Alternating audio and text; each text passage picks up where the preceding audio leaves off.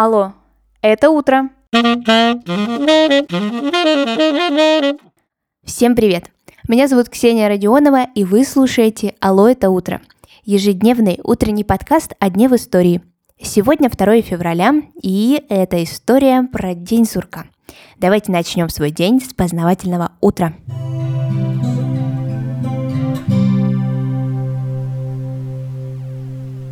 2 февраля в США и Канаде отмечают ежегодный праздник – День сурка. Почему выбрана именно эта дата? Причем же тут сурок? И почему все внимание в этот день приковано к этому животному? Давайте же разбираться. День сурка вырос еще из одного анималистического праздника – Дня ежа – Колючий день появился на свет еще более двух тысяч лет назад на территории Древнего Рима. Ну и механика праздника практически не отличается от современной сурковой. Главная цель узнать, когда же, когда придет весна. Со временем ежовый праздник распространился по европейской территории, и в зависимости от местности и распространенности того или иного животного, символ этого дня мог меняться. Например, также встречались День барсука и День медведя. Последние, например, отмечали на территории современной Германии. И когда в конце XIX века начали появляться переселенцы на американский континент, праздник тоже с собой прихватили. Ну вот медведей как-то не получилось. Но вот в Америке и Канаде очень даже распространены лесные сурки. Так и появился День сурка. Его отмечают на сороковой день после Рождества. И этот праздник совпадает с христианским, который называется Сретение Господне.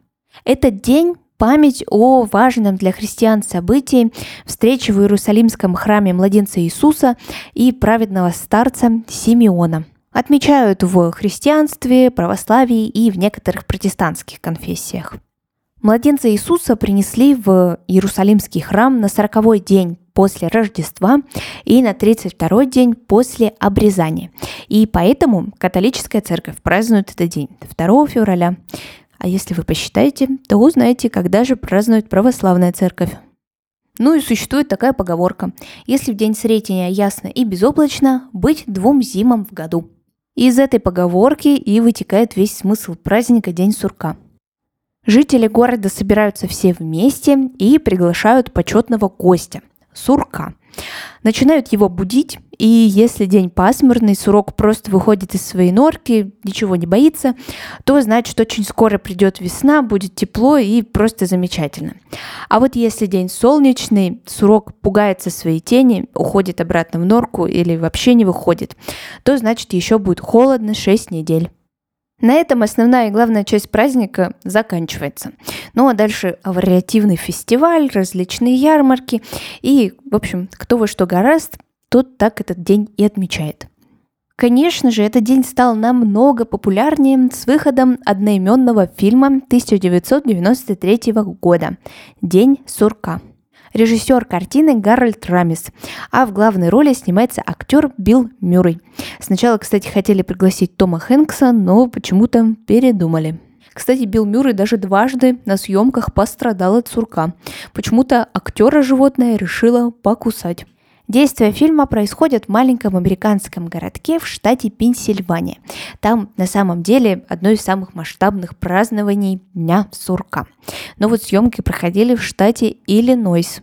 Но некоторые ключевые сцены все-таки ездили актеры снимать в городок Панксатони, правда, отдельно от основных съемок 2 февраля. Интерес к этому празднику и именно к этой локации вырос в несколько раз после выхода фильма. Само население городка около 7 тысяч, а вот 2 февраля там собирается огромное количество людей. Интересно, что картина полюбилась далеко не сразу, как зрителям, так и критикам. Самая высокая награда – это Бафта за лучший сценарий. На Оскар фильм вообще ни в какой номинации не номинировался. Но зато в 2000 году День сурка вошел в 100 самых смешных американских фильмов за 100 лет. Сегодняшний выпуск подошел к концу. Спасибо, что вы его прослушали, и услышимся с вами завтра в 7 утра по московскому времени. Хорошего дня!